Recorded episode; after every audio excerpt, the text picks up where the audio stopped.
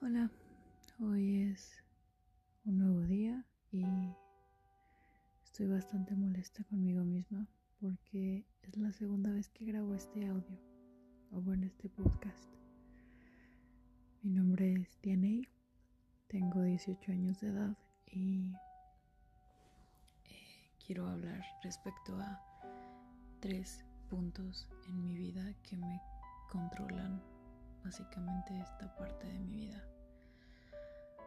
que es la negativa. Ah, los últimos podcasts que había grabado eran respecto a cómo superarse a sí mismo, a cómo ser mejor persona, a cómo salir adelante y eso, ¿saben? Y lo hice porque mi plan es que esta temporada de podcast, que son cinco capítulos, se basen en la superación personal y en el cómo salir adelante ante las adversidades. Pero este podcast lo grabo con la intención de que vean que me siento mal y me siento fatal. Siento que nada en el mundo sirve, que todo esto es sin sentido y hay tres cosas que rigen esta parte de mí. La primera, que es como la más reciente, hasta ahorita, que es como lo que más me ha dolido por ahora, es respecto a mi carrera. Los que me conocen sabrán que soy una persona muy indecisa, que todo el tiempo se la pasa cambiando de opinión ante cualquier cosa. Ah, lo único que tengo fijo desde siempre han sido mi número de la suerte y mi color favorito, verde y 5. Sin embargo, todas las demás cosas que pasan o transcurren a mi alrededor han sido constantemente cambiadas, ya sea por mi forma de vivir la vida en ese momento, por lo que esté pasando en esa situación o cualquier cosa. Pero no tengo nada favorito porque me cuesta mucho trabajo decidir. De ahí surge mi problema respecto a mi carrera. La carrera que elegí ahorita es lenguas modernas, que es básicamente idiomas, inglés, japonés, francés y eso. Y me costó mucho trabajo decidirme por esa carrera, porque quería ser abogada, porque quería ser eh, veterinaria, quería ser este contadora, profesora, directora, administradora de empresas, mercadóloga, muchas carreras y solo una persona para poder estudiar una sola carrera. Siendo sensatos, no es muy fiable, más bien viable, el estudiar más de una carrera. Así lo veo yo. El punto es que me costó mucho trabajo decidir por esta carrera. Y ahora vienen en este momento las pequeñas voces y comentarios que aunque tú no quieras, se quedan incrustados en tu mente. Esas voces de gente que no tiene derecho a opinar en tu vida, pero aún así lo hace. Y lamentablemente, por mucho que tú quieras que no se queden sus comentarios pasando por tu mente, llegan en el momento en el que menos los quieres. Mi carrera es muy poco conocida. Entonces ya se imaginarán el tipo de comentarios que he recibido desde que tomé esa decisión. De qué vas a trabajar, qué se gana con eso, cuánto vas a ganar, vas a estar muriéndote de hambre, no creas que tus papás te van a mantener toda tu vida, cómo lo vas a hacer para salir adelante. Después de terminar la carrera, ¿qué piensas hacer? ¿En qué vas a trabajar? ¿En dónde vas a trabajar? ¿De qué? ¿Vas a ser intérprete? ¿Qué es eso? ¿Para qué trabajo un intérprete? Traductora, te vas a pasar traduciendo subtítulos para Netflix, para YouTube. Constantes comentarios que en serio a veces considero si son personas que me hacen bien o no. Personas que me detienen, que me truncan la vida, que me hacen dudar de algo que en serio me costó mucho trabajo decidir. Y lo que más me molesta es que son personas que saben lo mucho que me costó convencerme a mí misma de que mi carrera era lo mejor para mí. Y me siguen recordando muchas trabas en esta carrera.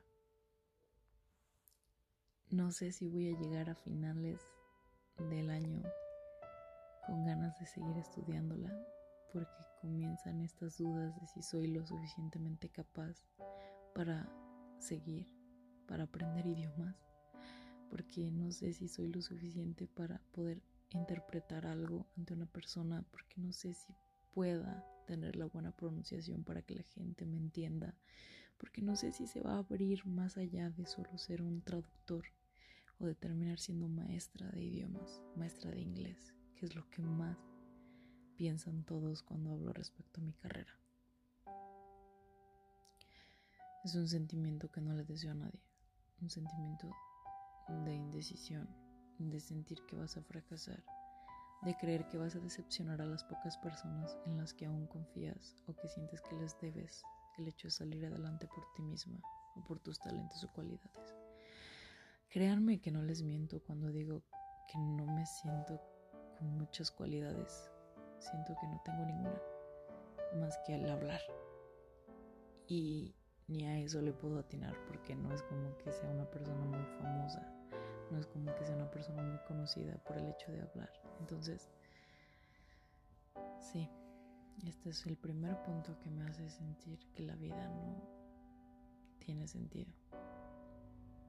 El segundo punto está en mi apariencia física. Todos hemos pasado por esto. Yo lo he pasado desde primero de primaria.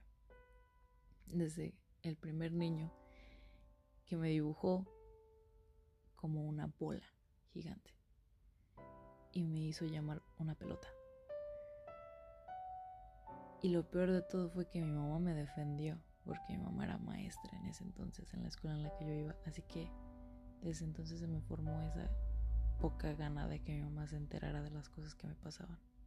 Imagínense, ya no me podían decir nada porque mi papá o mi mamá estaban ahí como maestros. Era súper incómodo una situación horrenda. Yo siempre he sido un poco vato, un poco masculina. Soy heterosexual, obviamente, no, no me gustan las niñas, pero aún así actúo como vato. Me gustan los niños, pero actúo como vato y eso no tiene nada de malo. Pero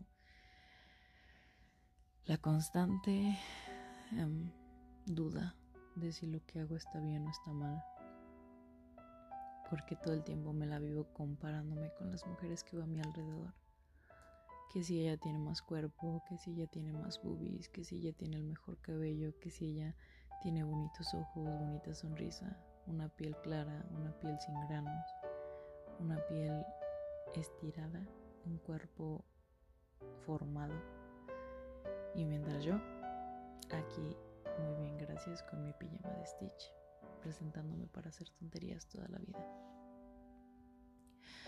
Constantemente me comparo con mujeres por el hecho de que admiro su perseverancia y su gran trabajo en mantener una higiene, un buen físico, una presentación atractiva al, al ojo humano. Pero yo no cambio, yo sigo igual, sin hacer nada por cambiar, ni físicamente ni espiritualmente sigo siendo la misma bola que comenzó todo esto en primero de primaria. Me hice bulímica un tiempo y ni siquiera eso pude perseverar. Me hice un intento de niña vegetariana que tampoco pude continuar. Ejercicio lo hago, pero me sofoco. Me gusta andar en bici, pero es muy poco factible en esta ciudad. Me gusta nadar, cosa que es bastante caro conseguir una clases de natación cerca de mi casa porque también la niña no anda en camión porque sus papás no se lo permiten. Así de diva crecí, señoras y señores. Constantes trabas que me hacen sentir que no puedo hacer las cosas como yo quisiera hacerlas. Pero sinceramente es simplemente porque no las quiero hacer. Pero siempre existe la salida fácil que es poner excusas. Ay, bueno, mi mamá y mi papá no me dejan salir. Y así continúa todo. Y es un ciclo que se vuelve tedioso. Yo soy gorda y odio mi cuerpo. Y es algo que me persigue constantemente. No les voy a mentir, hay veces en las que digo, güey, estoy bonita, si estás bien, o sea, eres hermosa, estás muy linda. A lo mejor no serás una top model, pero, güey, tienes tu, tu estilo. Y hay otros días en los que estoy así, haciéndome bolita y no quiero que nadie me vea porque siento que lo único que ven es a una bestia asquerosa y horrenda. A un niño. A un niño. A una niña que es más vato que la mitad de sus amigos. Así me siento. Y el tercer punto que hace es la cereza del pastel. ¿Saben? Es como el más reciente, pero es como el que más me ha hecho llorar, por así decirlo. Es la típica historia de la niña tonta que se enamora del vato guapo, popular. Pero esta historia va más allá. como les digo, siempre he sido gordita y tonta e ilusa. Y comencé la prepa sin haber dado mi primer beso, bla, bla, bla. Me enamoré a primera vista de un chico muy guapo muy guapo, güero y bueno, le vamos a decir bestia. Y yo le dije a mi mejor amiga, gorda, quiero hablar con esta bestia. Para quienes conocen a mi gorda, sabrán que a ella si le digo vuela, ella vuela, porque todo lo logra, es como una hada madrina. Y me logró me ayudó para poder hablar con Bestia. Al final logré tener mi primer beso con él, que fue como en los cuentos de hadas o en las películas. Referencia al diario de la princesa, hizo pop y fue un momento muy lindo, que no me arrepiento, pero de lo que sí me arrepiento es de lo que hice después. Me obsesioné con el chavo. No tenía la culpa él, ni yo tenía la culpa, pero yo actúo de una manera un tanto estúpida. Sigo actuando de una manera estúpida. Y es que después de ese primer beso, yo consideré la idea de que algo más serio iba a pasar. Y pues no, obviamente. Bestia empezó a andar con otra chava. Sigue en contacto conmigo, seguimos siendo amigos. Y su amiga Ilusa, o sea, yo, Diana, toda tonta utilizando palabras que ni siquiera conocía, le propuse la idea de hacernos freeze. Para los que saben el significado de esta palabra, pues ya sabrán que esto no es nada bueno, no termina nada bien. Más sin embargo, él logró detectar a tiempo que yo era una tonta ilusa que utilizó una palabra en un mal sentido, que no me refería a eso, pero siempre me respetó en ese aspecto y, sí llegamos a salir, pero nunca pasó algo fuera de lo común.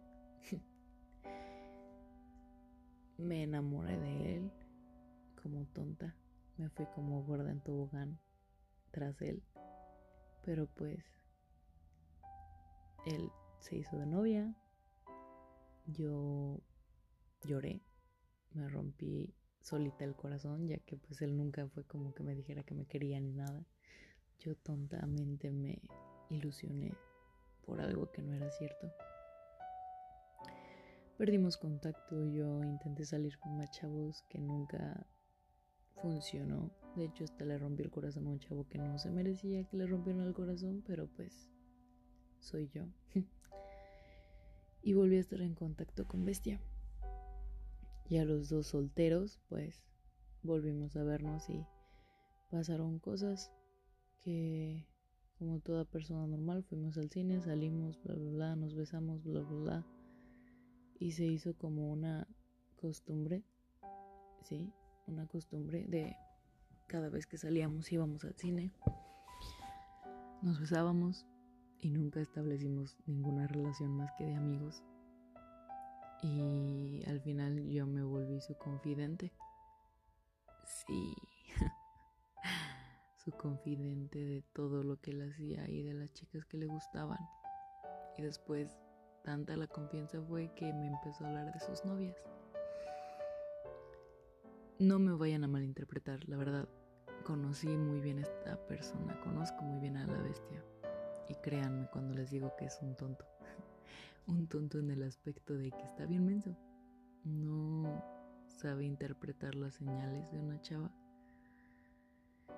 Y es que yo se los juro que sufría mucho cuando me hablaba de sus chicas, de las chavas que le gustaban, de las chavas con las que quería salir. Y sufría mucho. Pero jamás lo, lo expresé. Bueno, y es que aparte pues nosotros hablábamos solo por chat, así que no era como que se me notara mucho. Y a veces le hacía plática como de, oye, ¿qué hubiese pasado si tú y yo hubiésemos tenido algo serio, bla, bla, bla? Pero obviamente sabemos que, que no, él nunca me iba a creer.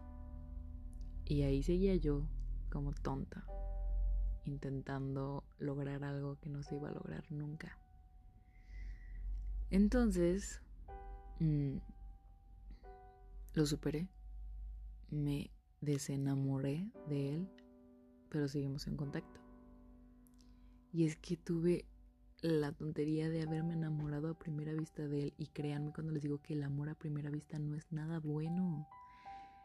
Por lógica, el amor a primera vista es atracción física.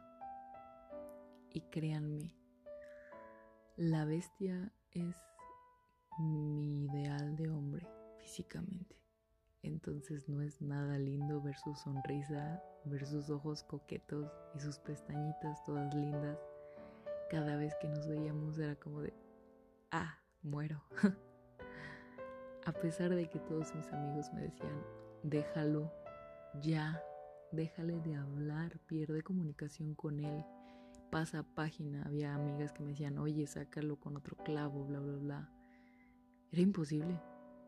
Y se los aseguro, me enamoré de otro chavo después que era un amor de persona, era el niño más lindo del mundo, que ahora es mi amigo también, bla, bla, bla, pero justamente cuando estaba como en planes de conocer a este nuevo chavo, la bestia me mandó un mensaje diciéndome, hola, ¿cómo estás? ¿Vamos al cine? Y yo volví a caer y le dije que sí. Y en serio, esa vez no pasó nada, fuimos amigos de verdad desde entonces. No ha pasado nada desde entonces, creo. Fue eso en noviembre. Fuimos al FIG, estuvimos juntos, platicamos, fuimos verdaderos amigos. Hasta que llegó una nueva situación a mi vida. Cuando ya me sentía más que bien espiritualmente, me sentía bien con mi mente, con mi cuerpo, con todo.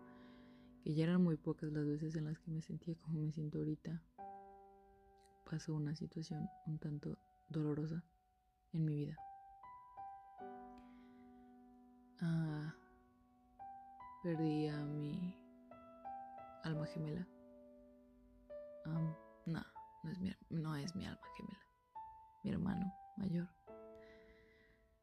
Si yo hablo, ese hombre hablaba más que yo. Pero a diferencia de mí, ese hombre hablaba solo de cosas que él sabía que sabía. Yo, yo trato de hablar de cosas que no sé, pero haciendo creer a la gente que sé. Mas, sin embargo, ese hombre no se atrevía a hablar de algo que no sabía. Y era muy bueno para hablar, muy bueno dando consejos. No seguía sus consejos, era tonto para eso, pero era bueno escuchando y, y siempre fue muy directo con las cosas que creía. Y colapsé cuando pasó eso de, que se fue, falleció. Y bueno, supongo que todo mundo lo hace. Cuando se sienten más tristes siempre buscan su lugar feliz. O es lo que yo he escuchado, yo lo hago. Y mi lugar feliz estaba con Bestia. Mis momentos más lindos en los que me sentía más cómoda y capaz de hacer cualquier cosa en este mundo eran con él. Ustedes comprenderán que ese momento era cuando más lo necesitaba conmigo. Éramos amigos, se supone que ya nos compartíamos muchas cosas, platicábamos. Yo estaba siempre para él y yo ya le había dicho muchas veces que él era alguien muy importante para mí, que a lo mejor ella no era mi, mi, mi amor platónico, sino que se había vuelto algo mucho más allá que solo un primer amor o un crush. Era algo más que no tenía explicación. Y así como se los estoy diciendo a ustedes, así se lo decía a él constantemente. Le recordaba lo bueno que era, la gran persona que era. Y cada vez que él me pedía ayuda, estaba ahí para él. Pero la única vez en la que yo necesité en verdad, en verdad, en verdad de él, me abandonó. Se fue. Me dejó. Y no volvió. Hasta que yo lo volví a buscar. Mucho después. Un mes. claro, eso es mucho después en mi mundo. Y volví a hablar con él. Y nos volvimos a hacer amigos.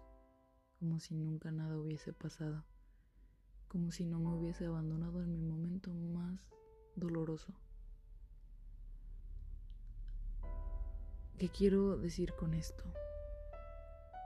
Tengo una bestia dentro de mí que me atormenta todos los días. Soy yo odiando mi apariencia física. Tengo bestias que no tienen derecho a decir nada en mi vida pero que aún así están ahí y las escucho. Son mi familia y me atormentan respecto a mi decisión de carrera y me ayudan a mis, acerca de mis inseguridades, me, me ayudan a, a magnificar mis inseguridades respecto a lo que voy a hacer en mi futuro.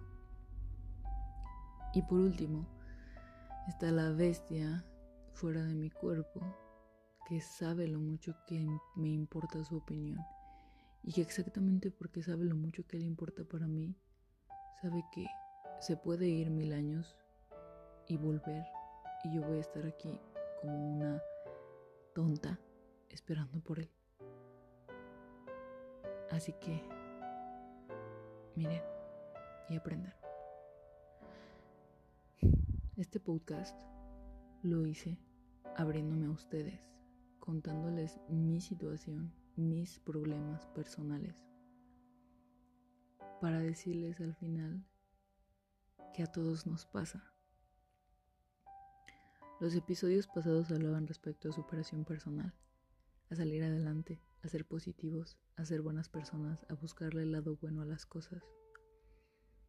Y ahora les hablo del lado negativo de la vida cuando sientes que no hay sentido para continuar, que no entiendes por qué amas tanto a personas que te hacen mucho daño y el por qué de que esas personas no te correspondan todo el amor que tú les das o el hecho de por qué se llevan a la gente buena de este mundo y que empiezas a dudar hasta de ti mismo de si lo que estás haciendo está bien de si lo mejor para ti no sería quedarte dormido y nunca despertar.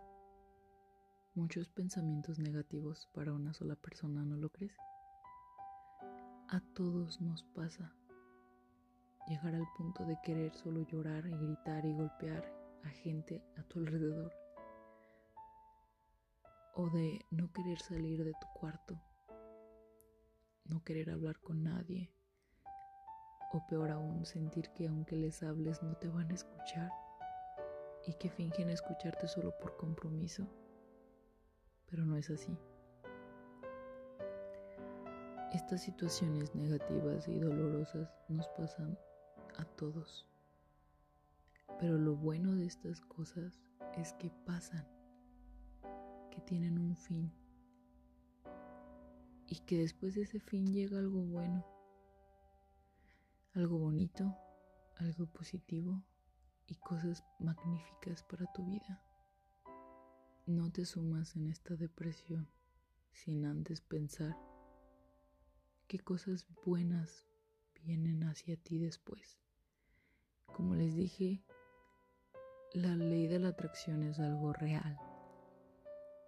Y si tú continúas con estas ideas tristes y negativas, obviamente que todo a tu alrededor va a ser lúgubre, doloroso y negro. Pero si lloras y te acurrucas y te enojas, pero con la idea de que mañana será un nuevo día y que todo estará mejor mañana, y dejas que esos pensamientos negativos se duerman,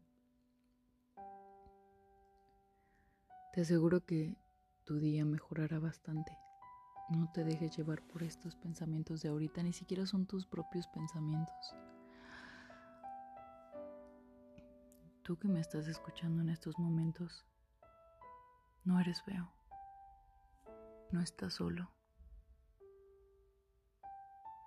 Aunque él no te ame o ella no te ame, tú sí te puedes amar a ti mismo. Y hay muchas personas que te aman. Yo te amo. Te amo por escuchar este podcast y por llegar hasta este punto, por escuchar claramente mi voz por intentar buscar ayuda. Eso ya dice mucho de ti. Eres alguien importante en esta vida y lograrás cosas muy grandes. No hoy, quizá no mañana, pero sí algún día. Solo hay que tener paciencia y creer que a todos nos pasan este tipo de cosas y que lo mejor que podemos hacer para nosotros mismos es hacernos a la idea de que el día de mañana será mejor y que este pensamiento doloroso pasará, que lo podremos dejar atrás y que después nos podremos burlar o reír de esta situación. Yo soy Dianey. Yo fui Dianey vez Y este fue mi último podcast respecto a superación personal. Espero que aunque sea una persona lo haya escuchado que lo haya disfrutado tanto como yo y que logré hacer un cambio. Sigo amando mucho a Bestia, sigo amando mucho a la gorda y a todas las personas de mi mundo las amo infinitamente. Y tú ya estás dentro de esas personas por escuchar y darte el tiempo para, pues sí, oír todo lo que tengo que decir. Buenas noches lindos sueños y no olvides sonreír siempre. A la gente linda y a la gente tonta también. Adiós.